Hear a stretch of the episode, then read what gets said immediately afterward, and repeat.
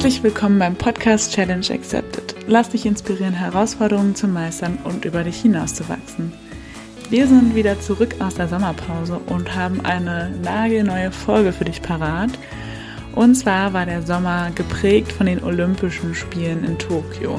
Für jeden Sportverrückten war das ein absolutes Highlight und deshalb haben wir uns gesagt, wir wollen unbedingt einen Olympioniken zu Gast haben und hatten das Glück, dass Hannes Eigner uns zugesagt hat und uns Einblicke über die Zeit in Tokio gibt und über seinen Weg erzählt. Denn er hat eine Bronzemedaille gewonnen im Kanuslalom. Ist ein deutscher Kanute.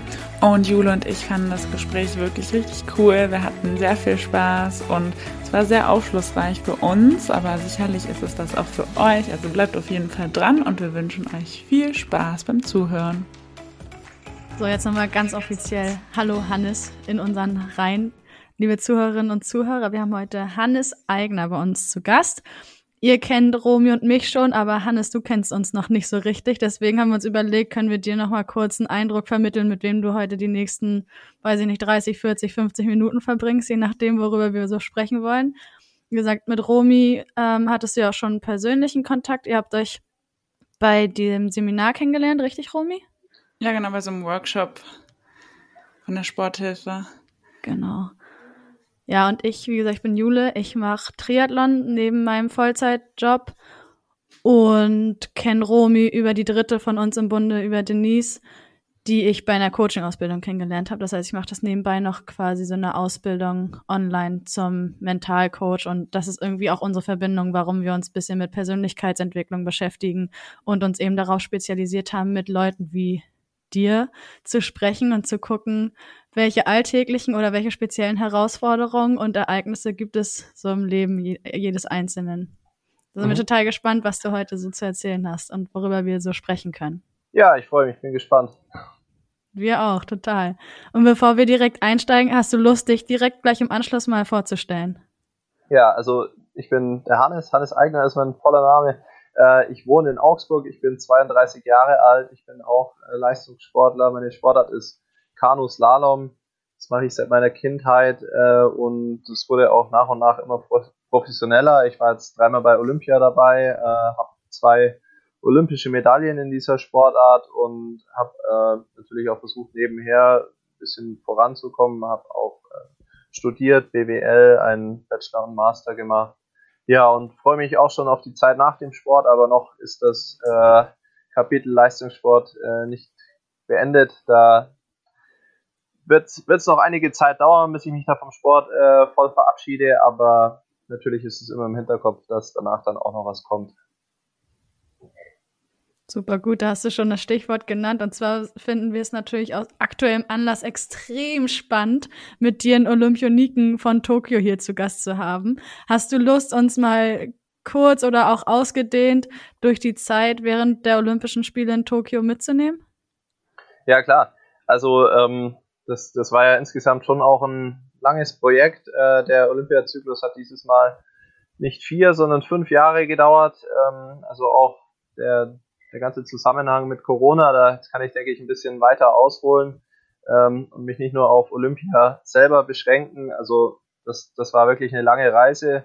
Ähm, die Olympia-Quali für mich, die war im Herbst 2019 abgeschlossen und dann waren es eigentlich nur noch ja, ein paar Monate, nicht mal ein ganzes Jahr, äh, in dem ich an mir gearbeitet habe, versucht habe, den, den Feinschnitt noch zu machen, dass dann bei Olympia alles passt. Äh, das wären dann noch zehn Monate gewesen nach abgeschlossener Qualifikation bis zu Olympia.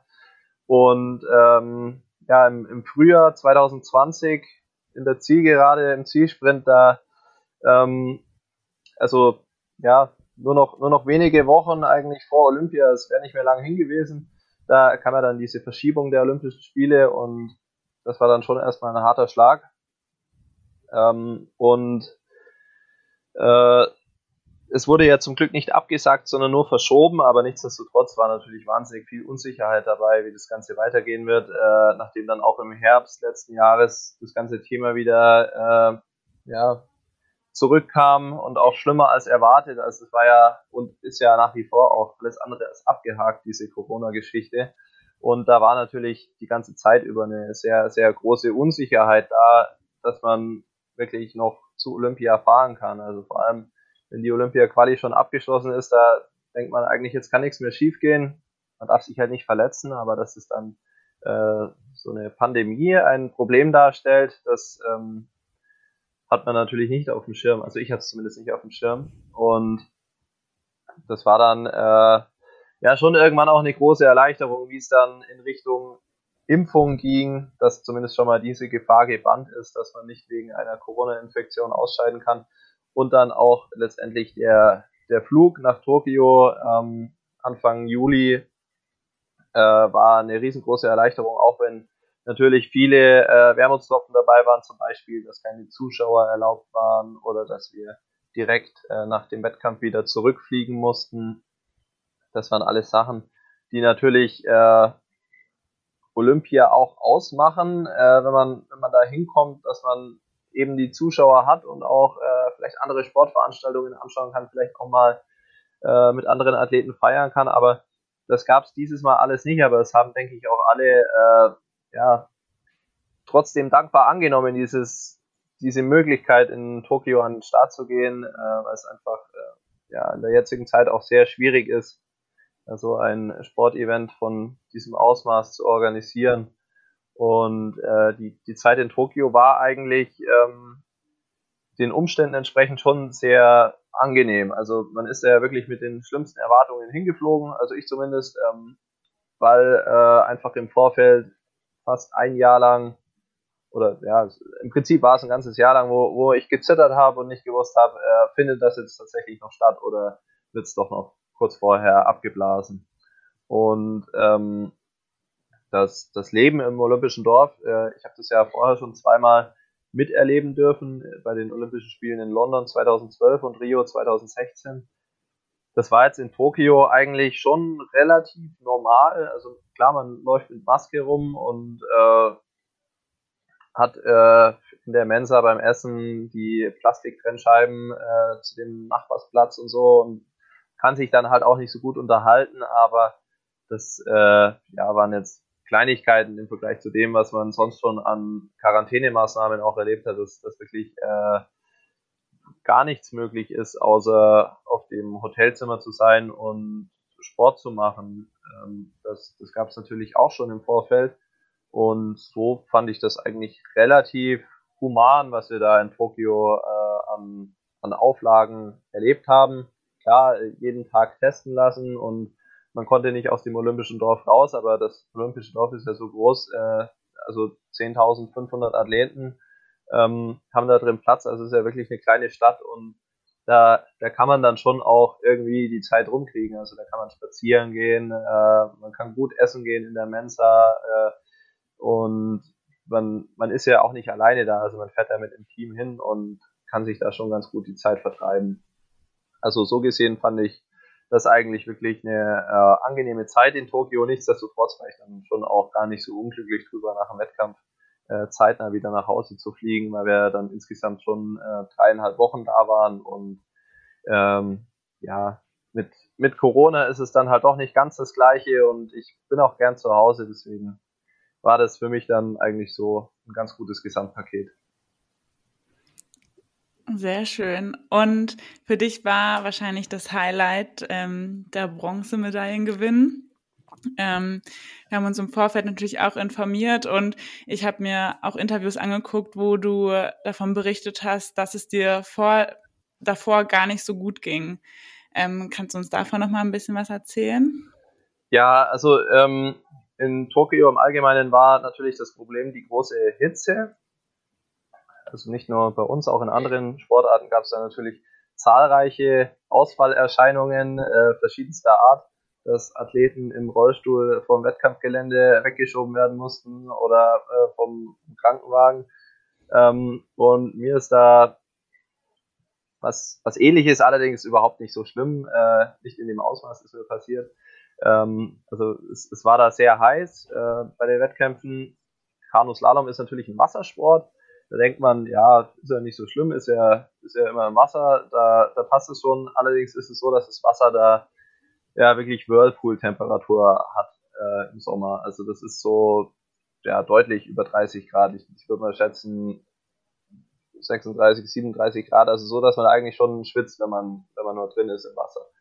Und dazu kam dann eben noch die Hitze durch die, durch die Sonne, die hohe Lufttemperatur und auch die hohe Luftfeuchtigkeit. Und das äh, hat dann eben dazu geführt, dass das Training im Allgemeinen schon mal sehr, sehr anstrengend war. Wir haben da auch verschiedene ähm, Konzepte uns erarbeitet, wie wir damit umgehen können. Also zum Beispiel Kühlbecken direkt nach dem, äh, nach dem Training immer rein ins Kältebecken, um die Körpertemperatur runterzukriegen oder auch Kühlwesten und äh, nasse Handtücher im Training. Es hat auch eigentlich soweit alles einigermaßen funktioniert. Am Wettkampftag äh, bei mir vorm Finale dann aber scheinbar doch nicht gut genug, weil da hatte ich dann äh, mit Krämpfen zu kämpfen. Ich gehe mal davon aus, dass es ein Problem war ähm, der Dehydrierung, dass ich da nicht so viel trinken konnte, wie ich geschwitzt habe. Äh, es war natürlich verdammt viel. Ähm, und dann, dann hatte ich eben vor meinem Finallauf äh, Krämpfe und das war zum einen natürlich sehr unangenehm, irritierend, aber auch äh, insofern problematisch, weil ich Bewegungen nicht mehr so machen konnte, wie ich das wollte. Also es ist dann schon relativ filigran und wenn dann da äh, bei, einer, bei einer Zugbewegung auch der Gegenspieler auf einmal anfängt äh, zu krampfen, der, der Trizeps und der Bizeps gleichzeitig, dann ist es schwierig, präzise zu fahren. Und das, das wusste ich natürlich vor meinem Finale und habe dann da ja, erstmal nicht genau gewusst, wie ich mit der Situation umgehen soll.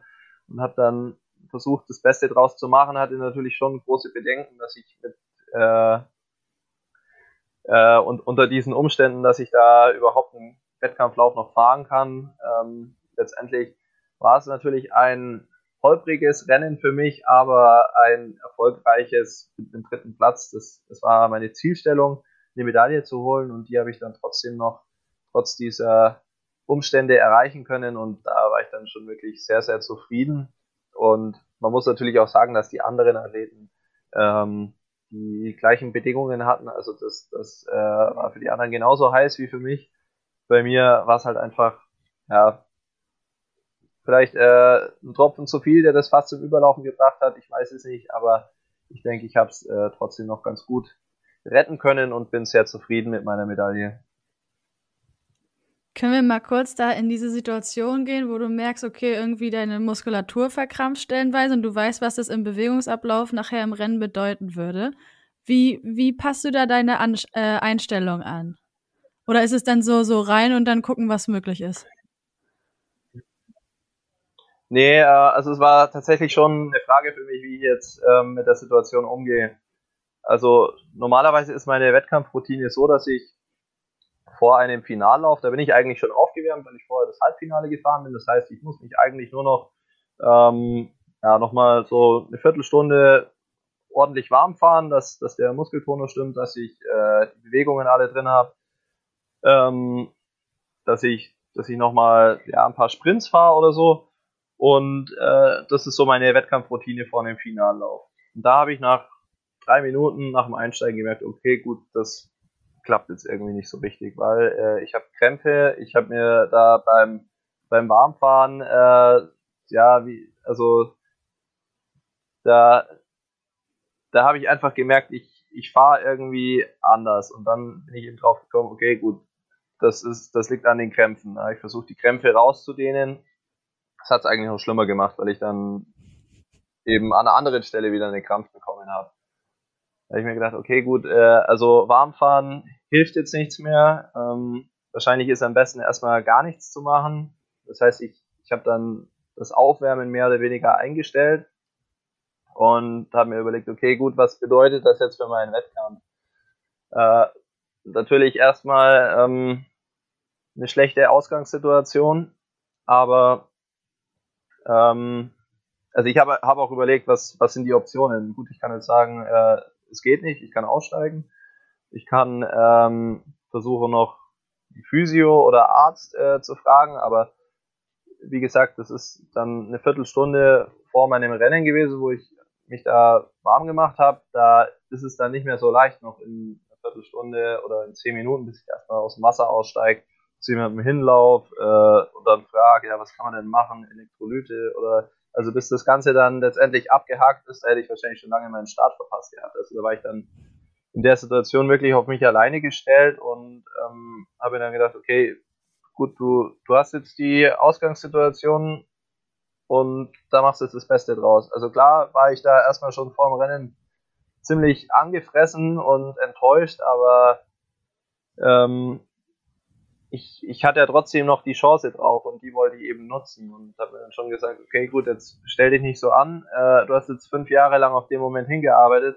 Da, da fange ich jetzt nicht an, irgendwie mir eine Ausrede zu suchen und zu sagen, ja, gut, das wird jetzt eh nichts und ähm, da also dass ich, dass ich quasi schon vor dem Rennen anfange, mir die schlechte Leistung zu rechtfertigen und habe dann schon versucht, da noch äh, ja die die Moral aufrechtzuerhalten und zu sagen, okay, gut, jetzt wird ja aber nochmal die, die Viertelstunde, da reiße ich mich jetzt noch zusammen und versuche das Beste draus zu machen. Und genau das hast du ja dann gemacht. Du bist ins Boot oder du saßt schon im Boot, richtig? Ich bin mit den genau, Abläufen ja. nicht ganz so bekannt, aber. Ja, genau. Also ja. das ist so, dass man dann ein Förderband hat, das bringt einen nach oben. Das ist wie so der, der Zauberteppich äh, beim Skifahren für die Kinder, wo man mit dem Boot drauf fährt, der bringt einen dann nach oben. Und dann ähm, ja, ist eben der im Finale starten zehn Athleten, dann ist eben derjenige, der der vor mir fährt, den, den sehe ich dann noch im, im Becken, wie der startet und dann äh, also in, dem, in dem Startpool. Und dann gehe ich eben als nächster in die Startbox und warte da noch äh, ein, zwei Minuten, bis ich dran bin und dann äh, fahre ich da den Kanal runter. Und ähm, ja, da hat man natürlich auch wahnsinnig viel Zeit, immer drüber nachzudenken, äh, wie, wie anstrengend das Training im Vorfeld war, äh, wie, äh, wie viel eigentlich schiefgehen kann. Ähm, was, äh, ja, was die verschiedenen Möglichkeiten sind, das Rennen jetzt zu vermasseln und so weiter. Und da ist es natürlich schon schwierig, dann ähm, ja, die, den, den Fokus so zu behalten, dass man dann auch sich auf das Wesentliche konzentriert und nicht ähm, auf das, was alles schiefgehen kann. Und wie ist es dir denn trotzdem gelungen? Muss es äh, ja. Ich stell, unterstell dir das einfach mal, dass es dir gelungen ist. Ja, also wie gesagt, ich, ich habe einfach versucht, äh, mir ähm, klarzumachen, dass es jetzt nichts bringt, hier irgendwie rumzujammern. Es, es ist so, wie es ist und da musste ich eben dann versuchen, das Beste draus zu machen. Und äh, das, das war dann auch meine Einstellung. Okay, gut, jetzt wird hier nochmal ähm, gekämpft, bis, äh, ja, bis das Rennen vorbei ist und dann ist immer noch genügend Zeit, sich Gedanken zu machen, was, was eigentlich los ist gerade. Okay, ich bleib mal hartnäckig rum. Ich hoffe, das ist okay. Mhm. Dann kam das Startsignal und los ging's. Was ging dann in deinem Kopf vor? Ja, natürlich äh, ein bisschen die Unsicherheit, äh, was, was macht jetzt mein Körper, was ja schon auch wichtig ist, um dann äh, Entscheidungen auf dem Wasser zu treffen. So ein Wettkampflauf, der dauert ungefähr 90 Sekunden. Das heißt, äh, ist, jetzt, ist jetzt nicht so super lang, ähm, aber man muss natürlich in diesen 90 Sekunden viele verschiedene Entscheidungen treffen, weil das Wasser immer unregelmäßig fließt. Das heißt, ich muss mich immer an Situationen anpassen und da dann innerhalb von Sekundenbruchteilen Entscheidungen treffen.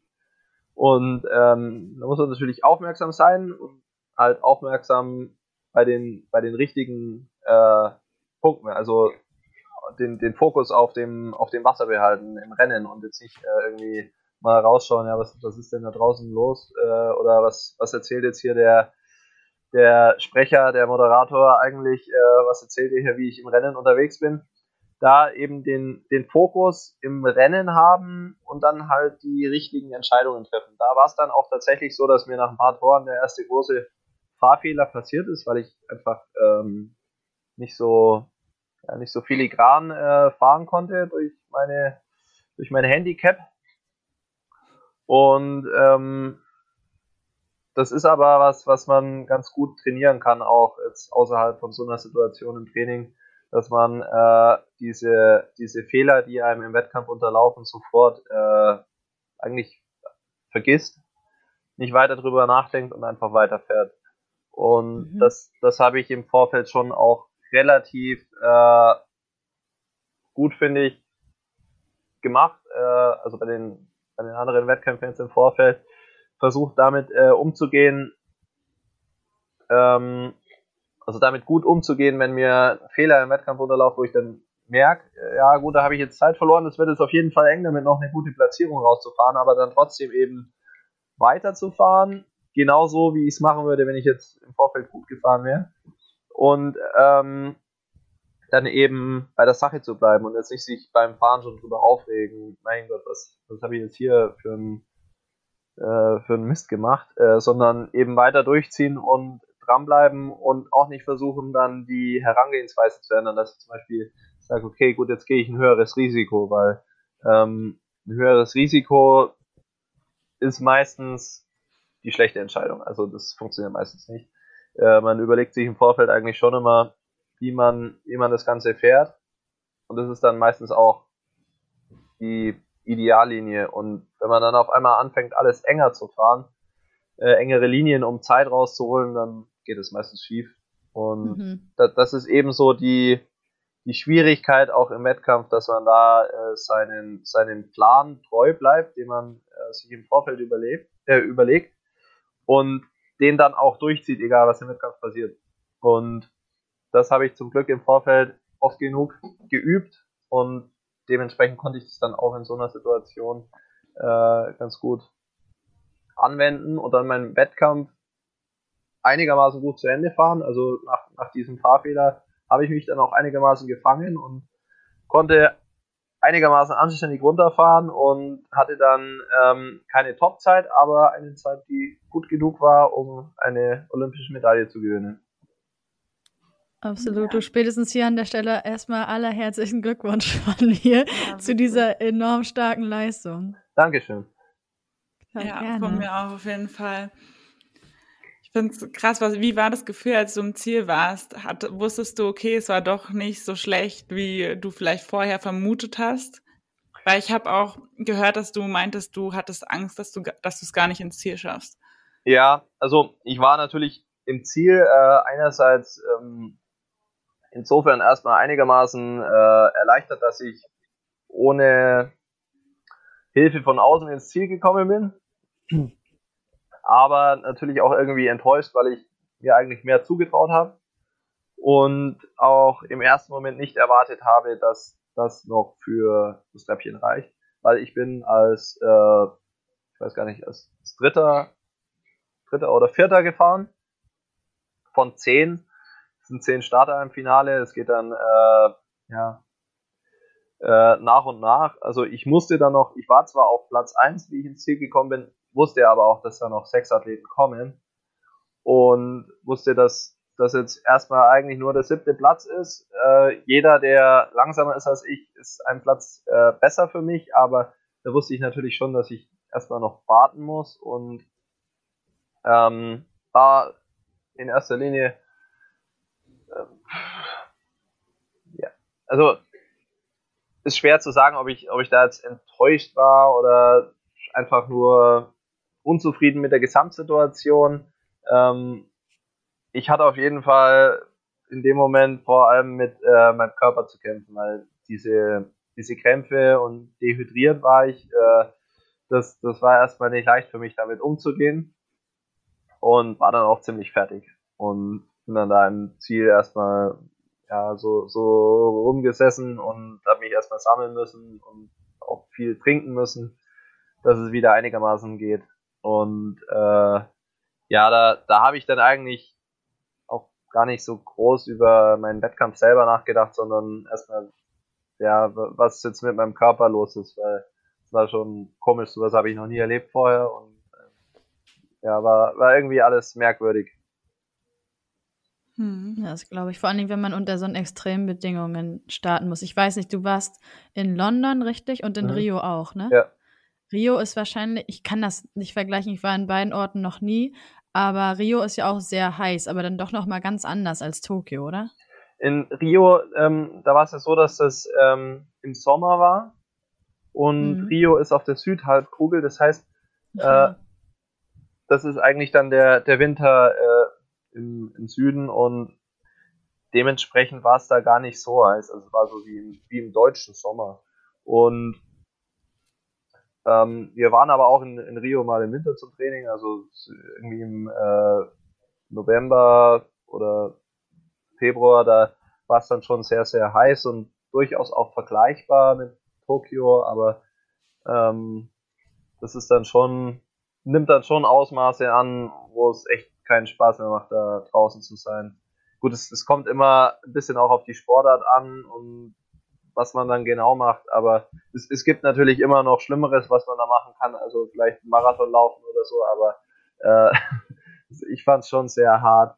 Und in London war es natürlich klimatisch eigentlich relativ angenehm. Ähm, das, das äh, britische Wetter eben mit viel bewölkt, ab und zu mal Regen, wenig Sonne. Ja. genau. Ja, was du sagtest mit, äh, mussten teilweise im Rollstuhl von der Ziellinie weggeschafft werden. Ich habe die beiden Nächte, als die Triathlon-Veranstaltungen liefen, hier ganz äh, mehr oder weniger ambitioniert verfolgt. Ich bin ab und zu mal weggenickt, aber Zieleinläufe habe ich jeweils gesehen. Und der Norweger, der hat sich ja auf den letzten zweieinhalb Kilometern so zerschossen. Christian Blumfeld, der der hat sich da hinter die Ziellinie gelegt nach seinem Olympiasieg und den haben sie auch, ich weiß gar nicht wie alt der ist, ich glaube Anfang 20, mhm im Rollstuhl ins Sani-Zelt bringen müssen. Mhm. Also da war Ende, da war das System völlig aus. Ja. Ja, das finde ich heftig. Also das, das kann ich sehr gut nachvollziehen. Das ist ja auch nochmal eine ganz andere Hausnummer an Belastung. Also bei mir sind es 90 Sekunden, die ich da den Kanal runterfahren muss und das ist da ja doch über eine längere Zeit, äh, wo man diesen, dieser Hitze ausgesetzt ist und sich dann auch noch bewegen muss. Ähm, ja, also wie gesagt, es ist schwer zu vergleichen, aber ich denke, da hat jeder so seine, seine Baustellen dann. Ähm, aber für mich war es eben sehr, sehr ungewohnt und da hatte ich große Probleme damit. Also ich wollte es auch gar nicht vergleichen, um Himmels Willen. Es schoss mir nur so ein, als du von dem Rollstuhl sprachst. ja. dachte, ja, also du kannst sie auch nicht vergleichen, um Himmels Willen, aber es ist abgefahren, was es irgendwie mit dem Körper macht, ne, das Klima. Ja, es ist schon interessant auch, vor allem, weil das ja jetzt nicht irgendwelche äh, Freizeitathleten sind, die jetzt mal einen Dorf, Dorflauf mitmachen und sich da übernehmen, sondern da weiß ja eigentlich jeder, was er macht. Und wenn es dann so jemanden ähm, so zerlegt, dass er da ähm, medizinische äh, Versorgung braucht, dann ist das schon eine harte Nummer, ja. Definitiv. Hm. Romy, habe ich dich gerade unterbrochen? Nee, gar nicht. Aber ich würde voll gerne nochmal ähm, zu Rio zurückkommen, weil wie gesagt, ich habe mich ja im Vorfeld auch informiert und da bist ganz du stolz. aber da bist du ja ganz knapp an der Bronzemedaille vorbei, also mhm. mit deiner Zeit. Und ähm, da frage ich mich halt, wie das für dich war, ob danach die Motivation noch mehr gestiegen ist bei den nächsten Olympischen Spielen, dass du dir da eine Medaille holst oder ja, wie du einfach mit dem Rückschlag umgegangen bist.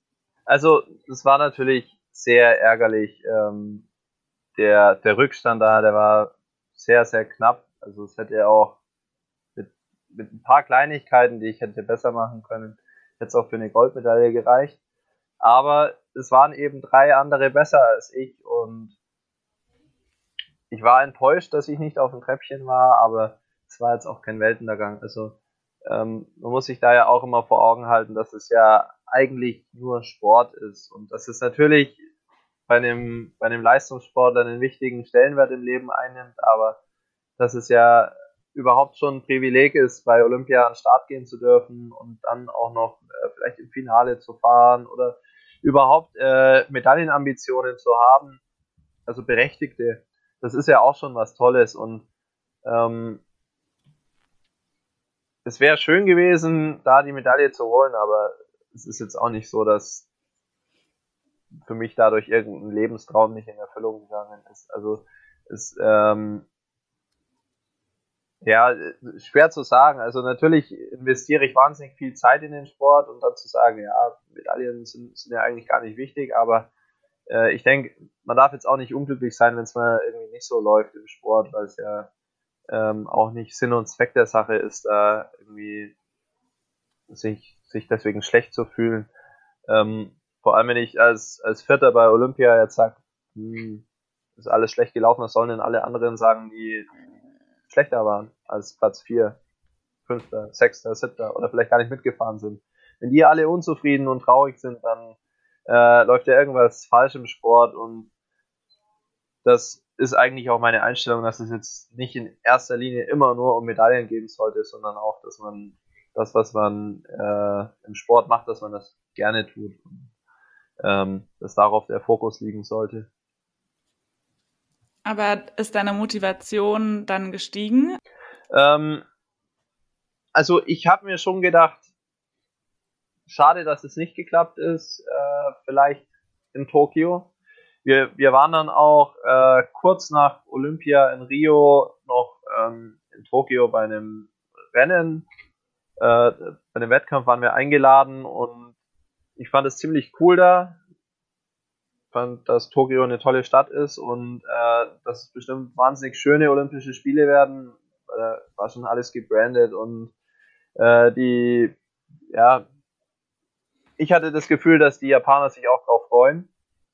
Was natürlich letztendlich jetzt gar nicht so war, aber es, es wäre so gewesen ohne Corona, denke ich mal.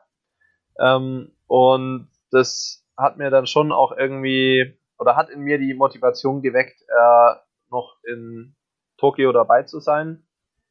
Aber ich wusste natürlich auch, dass ich jetzt nicht äh, nach, nach Olympia in Rio direkt so weitermachen kann wie bisher, weil es ja schon äh, ein Vier-Jahres-Projekt ist und wenn ich da vier Jahre lang Vollgas drauf trainiere und dann bei Olympia in Tokio, in, in Rio bin und sage, okay, jetzt war ich Vierter, jetzt äh, wird er voll rangeklotzt für Tokio, dann funktioniert das nicht. Also ich habe dann schon auch erstmal ein Jahr lang ähm, leistungsmäßig ein bisschen den Durchhänger gehabt.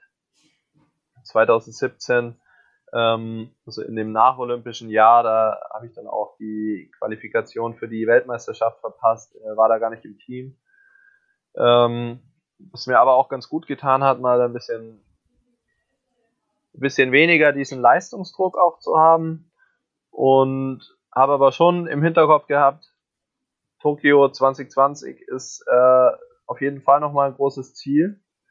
Und habe dann auch relativ bald äh, nach diesem nach diesem ersten äh, ja, kleineren Rückschlag nach dieser verpassten Qualifikation äh, für die Weltmeisterschaft 2017 äh, im Herbst angefangen, wieder richtig reinzuhauen im Training. Und das hat sich dann auch gelohnt. Also 2018 wurde ich Weltmeister. 2019 habe ich dann die Olympia-Quali für Tokio fix machen können. Und ähm, jetzt so der Abschluss dieses Olympiazykluses ist ja dann auch noch ganz gut gelungen. Also ich denke, das war auch ähm, ganz gut, mal eine Phase drin zu haben, wo ich äh, vom Kopf her mal äh, aus diesem Wettkampfstress rausgehen kann. Was ja auch gar nicht zu unterschätzen ist, wenn man äh, ja immer performen muss. Oder, oder will. Also am Ende zwingt dann ja keiner zu dem, aber äh, bei mir ist es zumindest so, dass ich da mir selber eher den Druck mache und dann versuche auch dem gerecht zu werden. War das so eine Phase, für die du dich bewusst entschieden hast? Oder hast du, weil du gerade sagtest, du hast da die WM-Quali verpasst, also in dem Moment hast du gesagt Leistungseinbruch, also auch die Leistung nicht bringen können, um die WM-Quali zu lösen? Ja, äh, bewusst war es nicht. Also das war dann natürlich ähm, aus der Not, dass ich mich nicht qualifiziert habe, dass ich diese Pause hatte. Also es war äh, mehr oder weniger eine Zwangspause. Mhm. Ähm, wobei es schon auch irgendwie ähm, ja eine Folge dessen ist, dass ich da vielleicht vom Kopf her gar nicht so dann gewillt war, das so zu machen. Ist ja meistens so, dass es, also bei mir eigentlich, dass es jetzt gar nicht mal dran liegt, dass vielleicht die, die Trainingsumfänge zu wenig sind, sondern dass einfach vom Kopf her die Bereitschaft fehlt, äh, im, in jedem Training äh, bis zum Äußersten zu gehen und sich, sich richtig zu quälen. Das ist ja auch nochmal ein Unterschied, ob ich einfach ins Training gehe und da halt mein, mein Programm runterratter oder ob ich das mit 100% mache. Hm. Ja, das finde ich sowieso auch nochmal ein ganz spannendes ja. Thema, aber ich glaube, dafür ist heute kein Platz, dieses Gehen zum Quälen. Hm. Ja, da habe ich dieses Jahr viel drüber nachgedacht. Ja, ja das ist ähm, auf jeden Fall wichtig, aber ich habe zumindest das Gefühl, dass es bei mir nicht unerschöpflich ist. Mhm. Gute Erkenntnis, glaube ich. Sehr ja. wertvoll. Ich habe eine Frage noch und zwar dann, dann kommen wir noch mal ganz kurz ein Stück zurück zu dem, was du erzählt hattest während des Rennens in Tokio. Du meintest ja, ihr lernt auch im Training, ich vermute mal Strategien, wie man Fehler möglichst schnell vergessen kann, weil ich meine, du hast deutlich länger über das gesamte Rennen gesprochen, was im Endeffekt nur 90 Sekunden dauert, als das Rennen eben an sich dauert. Mhm. Wie, wie funktioniert das? Weil Romy hat dann auch angefangen zu schmunzeln und ich meine, ihr seid beide in Sportarten, wo man sehr, sehr schnell gute Entscheidungen, richtige Entscheidungen treffen muss. Es im Triathlon jetzt anders. Das ist ja doch, lebt bisschen von der Monotonie, sage ich jetzt mal im übertriebenen Sinne mega spannend, dass du so meintest, du musst dich, musst die ganze Zeit schnell Entscheidungen treffen, dich die ganze Zeit anpassen.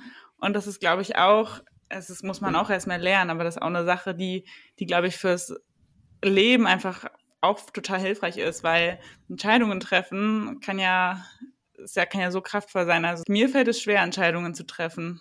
Hm, ja, ich bin eigentlich auch, also jetzt so im, im äh, normalen Leben bin ich jemand, der äh, wahnsinnig lange überlegt, was mache ich jetzt. Also egal, ob ich mir irgendwas kaufen will oder überlege, wie ich jetzt irgendwo von A nach B komme oder wie ich irgendwas mache, da, da überlege ich schon echt lange und habe da oft auch Probleme, Entscheidungen zu finden und das ist natürlich da im äh, Wettkampf dann eine ganz andere Situation und ist halt auch irgendwie ganz schön, ja, weil man muss die Entscheidung treffen, also sonst wird die für mich getroffen und dann bin ich halt raus. Äh, ja. Und das, das ist schon auch irgendwie ganz cool, aber schon schwierig. Also vor allem, wenn man immer bedenkt, was dann alles dranhängt. Also ich trainiere da fünf Jahre und stehe in Tokio am Start und weiß, okay, wenn ich jetzt in der zehnten Sekunde irgendwie eine falsche Entscheidung treffe, dann war das halt dann doch irgendwie fünf Jahre die ganze Quälerei vielleicht für die Hasen. Gut, das ist immer so eine Einstellungssache, wenn man sagt, man hat die fünf Jahre nur trainiert für den einen Moment, aber im Prinzip ist es schon so, dass man ja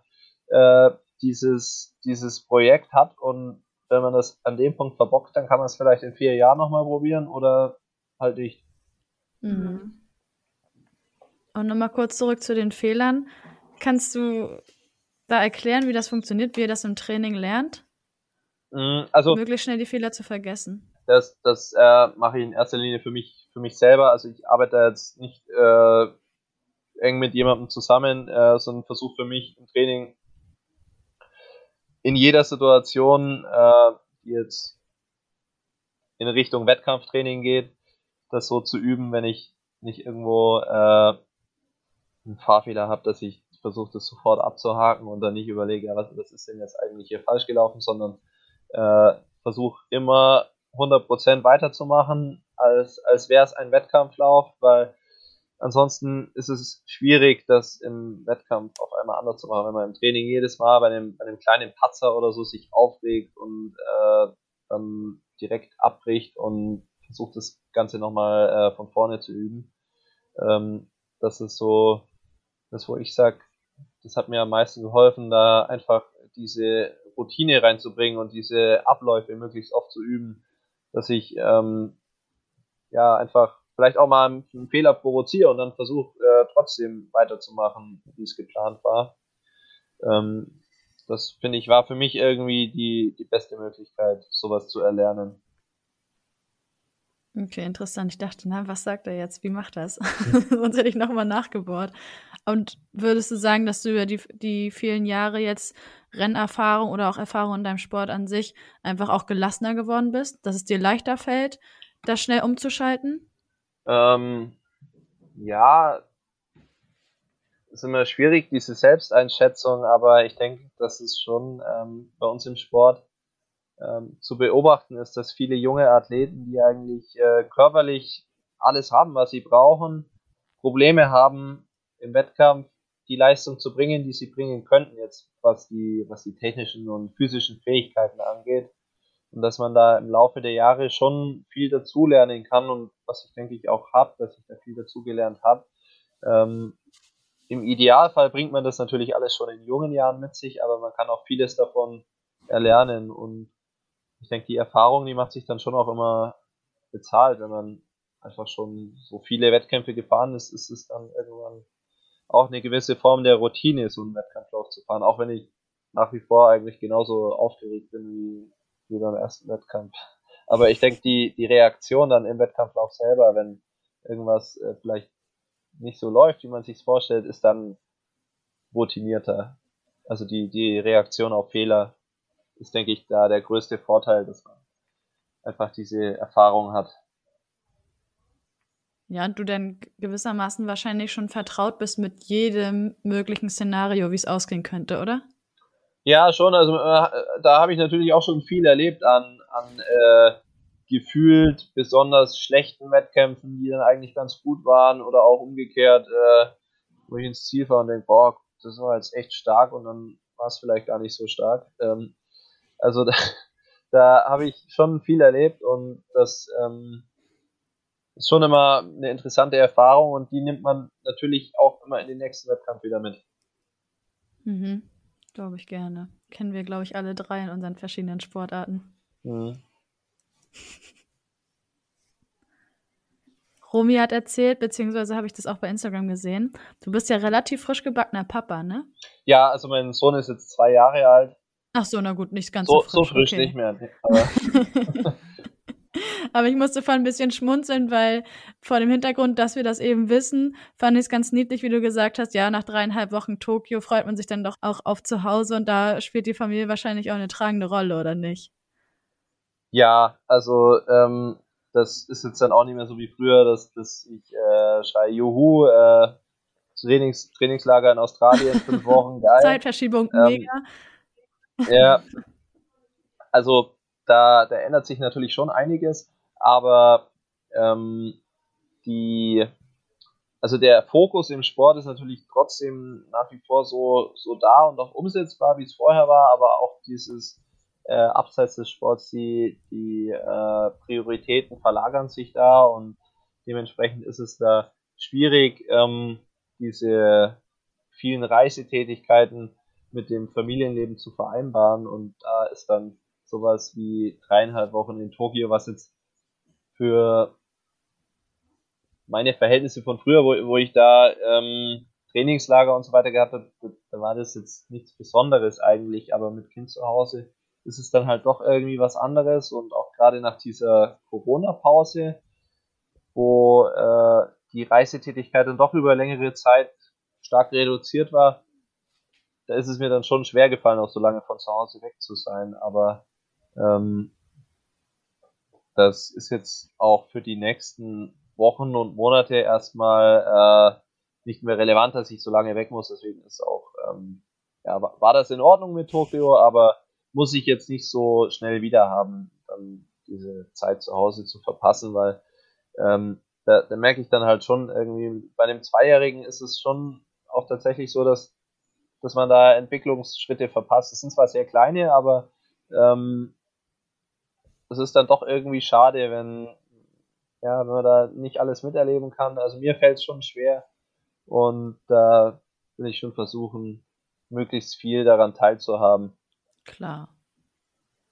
Gut nachvollziehbar, auch wenn wir noch keine Familie haben, aber ich glaube, wir kennen das selbst von unseren Eltern, dass es Gold wert ist, da alles, also so viel wie möglich irgendwie mitnehmen zu können.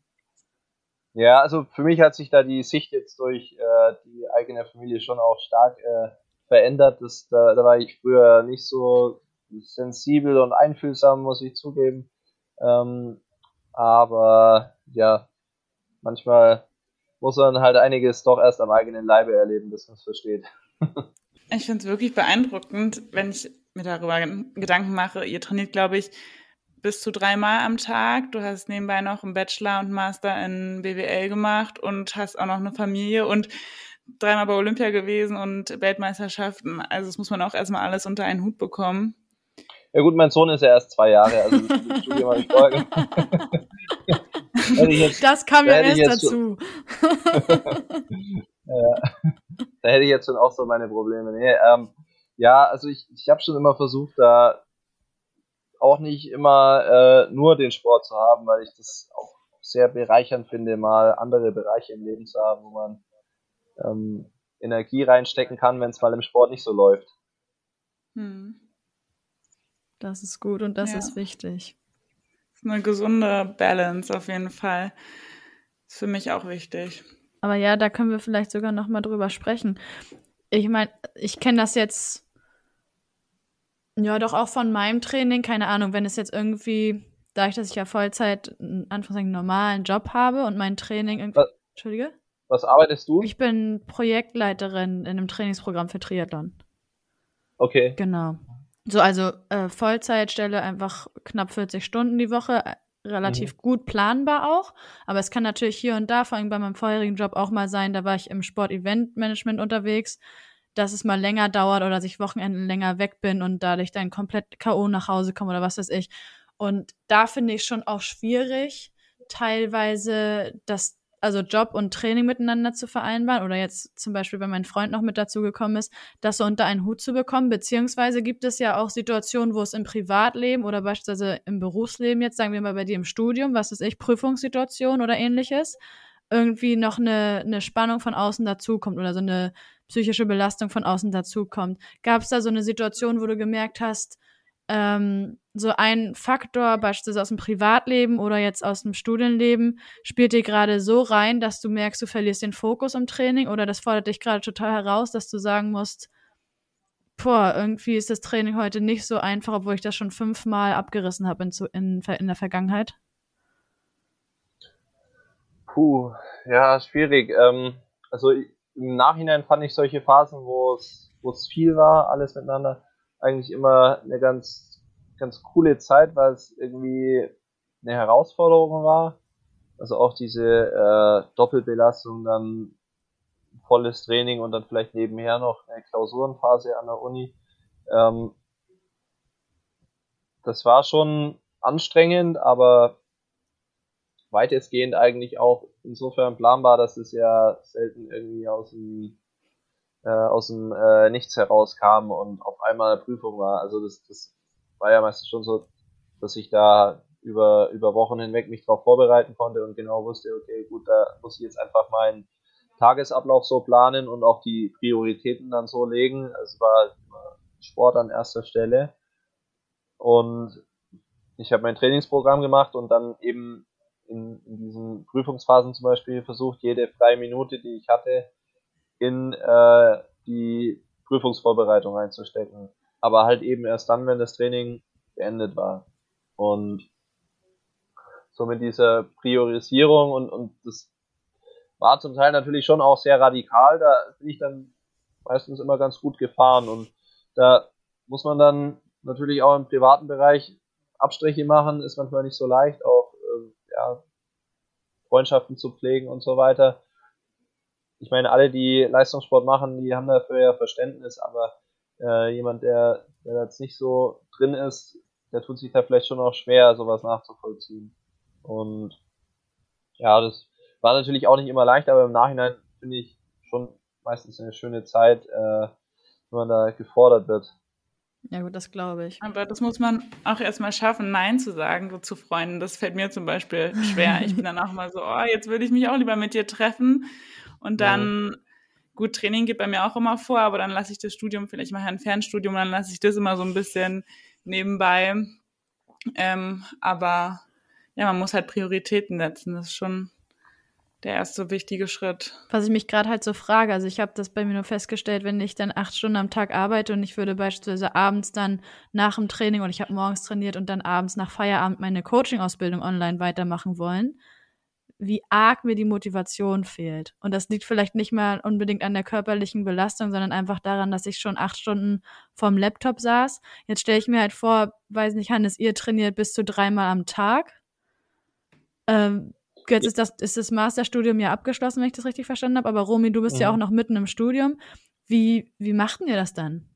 Dass ihr trotzdem noch den Fokus zusammenkriegt, um euch beispielsweise auf eine Klausur vorzubereiten oder eine Hausarbeit fertig zu schreiben oder so. Hm.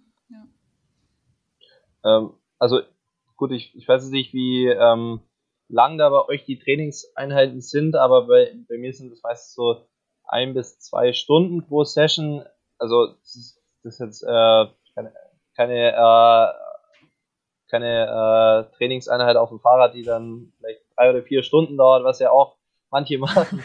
ähm, also insgesamt ist es schon sehr zeitaufwendig und auch in den, in den Phasen, wo ich nur den Sport gemacht habe, hab, da äh, hatte ich dann schon auch am Abend jetzt nicht unbedingt das Gefühl, ich hätte nichts gemacht. Also es war schon auch trotzdem anstrengend. Aber irgendwo ging es dann doch, also manchmal frage ich mich schon im Nachhinein, wie, wie hast du es eigentlich gemacht? Ist ja eigentlich schon schwierig, da jetzt mit vollem Trainingspensum noch irgendwas nebenher auf die Beine zu stellen, aber das war halt schon auch für mich ein Ziel, äh, das Studium zu machen und jetzt nicht dann da irgendwie die Regelstudienzeit um das Dreifache zu überschreiten. Also ich wollte es schon einigermaßen flott auch durchziehen und es hat auch geklappt und äh, da, da war ich dann schon auch sehr motiviert und wusste, das wird vielleicht eine Quälerei über mehrere Monate oder insgesamt natürlich auch mehrere Jahre, aber ähm, das war mir schon auch wichtig, weil ich ähm, gewusst habe, nach dem Sport kommt ja auch nochmal ein Leben und da will ich auch irgendwie einen Platz haben, der mir gefällt, wo ich mich wohlfühle, wo ich gerne in die Arbeit gehe. Und ja, das, das ist mir schon wichtig, dass ich dann nach äh, Ende meiner sportlichen Karriere auch irgendwie einen Beruf habe, der mir gefällt und wo ich gerne in die Arbeit gehe und vielleicht auch so viel äh, Engagement zeigen kann wie jetzt im Sport. Hm. Klingt spannend. Hast du schon was im Kopf, wohin es gehen soll? Mm, ja, das ist natürlich ein schwieriges Thema, dadurch, dass ich jetzt, ähm, also Studium und sowas, alles, was ich mir selber einteilen kann, das finde ich, äh, geht relativ einfach nebenher, aber äh, jetzt im Angestelltenverhältnis arbeiten oder so ist schon schwierig. Ähm, aber ja, mal, mal schauen, wo da die Reise hingeht. Bin ich gespannt. Ähm, also ich ich halt, äh, ich, ich strecke immer meine Fühler aus, was drin ist, aber ähm, hab's noch nicht so ganz gefunden, wo ich sage, ja, da, ähm, dann bin ich Feuer und Flamme dafür, dafür äh, bin ich bereit, den Sport aufzugeben. Bin ich gespannt. Ah, okay, also schon in die, also in die Richtung würde es dann gehen. Dass du was findest, was dich, was dich so catcht, sag ich mal, dass du sagst, okay, dafür lohnt es sich jetzt den Schritt zu gehen, den Sport hinter mir zu lassen und ein neues Kapitel aufzuschlagen. Im Idealfall schon. Ah, okay, ja. interessant. also, ja, das, das wäre schon für mich jetzt die äh, beste Vorstellung. Ich sage, ich, ich habe jetzt was, äh, was ich cooler finde als den Sport. Mhm weil es ja schon auch eine lange Zeit war und ich bin jetzt ähm, ja noch, noch nicht so weit, dass ich sage, das macht mir jetzt keinen Spaß mehr, der Sport, aber ich bin schon so weit, dass ich sage, ähm, ich, ich, muss das jetzt nicht mehr bis ins Unermessliche machen. Äh, es gibt auch noch andere Dinge im Leben, ähm, die, die auch wichtig sind. Und da gehört zum Beispiel ähm, ja eine, eine Aufgabe dazu, die man jetzt länger als noch äh, irgendwie die, die fünf, sechs Jahre machen kann, wo ich noch körperlich so, so in der Lage dazu bin, weil irgendwann ist da natürlich auch Schluss und dann ähm, ja, wird es auch nicht leichter, einen beruflichen Einstieg zu finden. Ja, das stimmt auch wieder. Wo ich ja das Gefühl habe, dass wenn man äh, Nationalathlet, ist ein komisches Wort, aber zur Nationalmannschaft seiner Sportart gehört, äh, allein durch Sponsoren, ich glaube mit Hannes Ozig hatten wir darüber mal gesprochen, doch zumindest ein gutes Netzwerk hat. Um mal zu schauen, welche wichtig, Möglichkeiten ja. einem offen stehen. Also ich, ich mache mir jetzt eigentlich auch keine Sorgen, keinen Job zu finden, mhm. aber ich will einen Job finden, der mir richtig viel Spaß macht. Das ist auch super wichtig. Und, und da, da habe ich schon äh, ein bisschen Bedenken, ob ich, ob ich den jetzt so ohne weiteres finde weil man hat natürlich auch nicht äh, wahnsinnig viele äh, Freischüsse dafür, weil ähm, irgendwann äh, wird es dann auch schwierig nach dem, nach dem fünften Jobwechsel, wenn man sagt, ja, das war es jetzt immer noch nicht. Also im Idealfall äh, ist es ja schon One-Shot und dann soll es passen. Und ja, da, da hoffe ich, dass es einigermaßen klappt. Es ist natürlich keine leichte Entscheidung zu sagen, so aus dem, aus dem Nichts heraus, okay, ja, das ist es jetzt, aber ähm, das ist äh, meine Traumvorstellung. Und dazu fällt mir gerade noch was ein, vielleicht sogar hinsichtlich des Rennens. Du sagst, es ist keine leichte Entscheidung. Bist du so ein Mensch, der, der ein Bauchgefühl hat und der nach Bauchgefühl handelt? Jetzt zum Beispiel auch beim Rennen in Tokio. Gab es da so ein Gefühl in dir oder war das sehr, sehr viel Kopf? Also in, in so einer Wettkampfsituation kann es natürlich schon sein, dass ich unterbewusst irgendwie Entscheidungen treffe, aber eigentlich bin ich da ähm, das, das krasse Gegenteil davon, also Bauchgefühl und sowas, da ähm, bin ich persönlich über, also mache ich gar nicht und versuche das schon ja durch äh, Überlegungen zu, zu entscheiden, als durch Bauchgefühl. Muss aber natürlich auch dazu sagen, dass ich ähm, immer sehr lange brauche, um eine Entscheidung zu treffen. aber das ich würde auch sagen, manchmal vielleicht besser. Mein erster Eindruck ist auf jeden Fall, dass du sehr rational bist. Ja, voll. Ja. Ja, das sagen viele. Das ist ja nichts verkehrt. Also ich finde es total interessant, also dir da exemplarisch mal zu folgen, wie, wie so deine Denkprozesse sind, welche Gedanken du dir machst, wie du abwächst und so. Ich finde das extrem spannend. Also ich glaube, ich hatte noch nie mit, mit einem Menschen Kontakt, der eben so denkt, die Prozesse so anstößt wie du. Also ich finde es sehr, sehr aufschlussreich. Aber ich frage auch hinsichtlich der Sache mit dem Job, weil es gibt ja auch so Sachen, ich habe jetzt das Glück mit meinem aktuellen Job, du hast so One-Shot oder eine Tür öffnet sich und plötzlich überkommt dich so ein Gefühl, wo du denkst, wow, das ist das, worauf ich die ganze Zeit gewartet habe. Und mhm. das würde ich dir wünschen. Ja, das ja. äh, wäre cool. Absolut. Ich glaube, das findest du auch, allein weil du so offen dafür bist. Also das kommt ja, so erfolgreich wie im Sport wirst du dann sein. Ein bisschen Zeit ist ja noch, also ja. noch ähm, wir haben nächstes Jahr in Augsburg eine Weltmeisterschaft. Ich bin ja gebürtiger Augsburger und ähm, das ist das ist auf jeden Fall nochmal ein großes cool. Ziel. Ja. Und da wäre ich gern dabei. Da läuft die Quali ja. dieses Jahr oder bist du schon qualifiziert oder wie ist da gerade der Stand?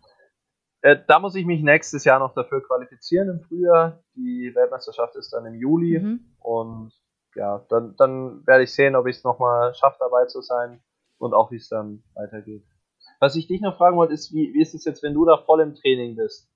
Fallen dir da nicht manchmal die Augen zu in der Arbeit oder so? Das ist immer das, womit ich am meisten zu kämpfen habe, Müdigkeit, wenn ich viel trainiere. Aber das ist jetzt schon echt hart. Ja, das war ja auch das, worauf ich zu sprechen kommen wollte, als ich euch fragte, wie ihr das macht, neben dem Training dann noch ja. zu studieren. Also das Einzige, was ich habe, und das ist ja auch das Gute, ich bin jetzt zwar erst in einer dann anstehenden fünften Saison, dass ich so sehr strukturiert arbeite mit rela relativ hohen Umfängen. Aber was mich halt rauskickt, ist das Schwimmen. Also ich mache das jetzt vom Homeoffice mhm. aus, dass ich oft mittags schwimmen bin. Habe jetzt vor kurzem einmal den Fehler gemacht, das morgens vor der Arbeit zu machen. Boah, da ziehst mich durch. Ne? Das ist, also das ist nicht mhm. feierlich. Wenn ich, wenn ich schwimmen gehen muss, das. Pff. Aber alles andere ist okay. Mhm. Alles andere klappt. Aber das, das stelle ich mir schon extrem schwierig vor, weil das ist ja schon auch ein anständiger äh, Umfang, oder? Der da gemacht wird. Ja, und dann kommt drauf an. 40 Stunden arbeiten, gerade jetzt, also ich meine, klar, wenn man, wenn man dann noch irgendwie rumlaufen muss und so, ist jetzt auch nicht unbedingt weniger anstrengend, aber bei einem Bürojob äh, ist ja schon auch immer das Risiko noch mal ein bisschen größer, dass der Körper zur Ruhe kommt und dann äh, ja, die Augen müde werden. Ja, ich glaube, das ist eine Gewöhnungssache. Das ist natürlich auch eine Typfrage. Ich kenne ganz viele Freunde von mir, die auch viel Sport machen, die aktuell noch nicht im festen Job sind und sagen, oh, Bürojob, das wäre gar nicht meins. Ich ja. muss sagen, durch meine Praktika vorher, ich habe kein Problem mit Bürojob. Ich habe auch kein Problem damit, acht Stunden zu sitzen. Und ich glaube, dann ist es einfach Gewöhnung, weil ich, ich mache auch schon Sport, seit ich fünf bin. Und ich glaube, dadurch, dass man da relativ schnell mit der Schule in die Gewöhnung kommt, lange rumzusitzen und dann noch irgendwie seinen Sport zu machen, habe ich damit kein Problem. Und ich bin halt auch nicht in der Vorbereitung auf eine Langdistanz. Ich mache äh, meistens Vorbereitung auf Mitteldistanz und habe eine Trainerin an der Seite, die meine Umfänge eben so anpasst, dass ich das unter der Woche auch gut hinkriege neben der Arbeit und trotzdem noch ein bisschen Freizeit habe. Romy war mal so süß. Romy hat mich gefragt, sag mal, wenn wir einen Podcast aufnehmen und du dann noch arbeitest und dann hast du noch dein Training und dann machst du noch die Online-Ausbildung, hast du auch mal Freizeit? Also wirklich, ich habe mal das Gefühl, aber du taktest das, glaube ich, alles so gut, du bist so gut organisiert, dass das eigentlich alles so einen fließenden Übergang hat. Aber ich weiß bis heute noch nicht, wann du mal Nö, das ist eigentlich, alles, ist eigentlich alles human. Und ich meine, ihr kennt das ja dann ebenso gut mit, so wenn wir jetzt sprechen, das muss ja auch eingeplant werden, beziehungsweise wenn eben euer Studium noch anstand oder bei dir, Romy, eben noch ansteht, das muss ja, muss ja irgendwie, wie du auch gesagt hast, Hannes, irgendwie, wenn du jetzt so zurückblickst, war das eigentlich immer eine gute Zeit, aber du fragst dich auch gleichzeitig dadurch, dass du den Ganzen jetzt nicht mehr ausgesetzt bist, wie du das überhaupt auf die Kette bekommen hast. Ja, man wächst da halt schon oft mit seinen ganz genau. Aufgaben. Genau. Das ist irgendwie ja. ganz interessant. Ja, definitiv. Aber siehst du, wenn wir kurz schon vom Triathlon sprechen, jetzt am Wochenende hat beim Ironman Hamburg äh, ein ehemaliger Ruderer gewonnen. Mhm. Lars Wichert einfach sein allererster Triathlon überhaupt. Das ist ja völlig geistesgestört, was der da abgerissen hat. Und ich weiß auch von Hannes Ozig zum Beispiel, der hat auch angekündigt, der hätte richtig Bock, mal einen Ironman zu machen. Wie sieht's da aus mit deinen Ambitionen? Treffen wir uns mal im Athlete Garden. Cool. ja, also ich, ich habe das äh, tatsächlich auch ähm, mitbekommen, diese, diese Performance ist ja schon stark, aber ähm, weiß ich nicht, ob ich da ähm, der Richtige dafür bin. Also, äh, an sich finde ich es schon eine, eine coole Sache, eine coole Sportart, aber ähm, ich weiß nicht, ob ich es schaffen würde. Also, puh, meine Schwimmen ist schon mal ein ganz schwieriges Thema bei mir, weil ich da ähm, durch, durchs Paddeln ähm, muskulär nicht unbedingt prädestiniert bin, um anständig schwimmen zu können, weil einfach die, äh, die, die Bewegungsausführung sehr schwierig ist für mich, äh, weil ich da zum Teil am Brustmuskel verkürzt bin und meinen Arm eigentlich nicht aus dem Wasser rauskriege. Mhm. Äh, beim Laufen, ich bin froh, wenn ich eine 10 Kilometer Runde schaffe und Ironman ist dann doch nochmal ein bisschen länger. Ja, nur naja. eine Idee. Wäre eine coole Herausforderung auf jeden Fall. Mal schauen. Kannst ja noch Aber überlegen. in absehbarer Zeit noch nicht. Ja, ganz genau. Aber ich glaube, ganz ehrlich, ihr habt so ein, so ein Biss und so heftig anstrengende Trainingseinheiten. Ich glaube, was die Belastung betrifft, wäre das, wär das drin.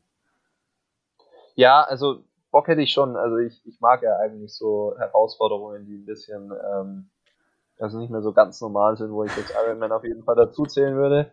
Äh, ja, mal schauen.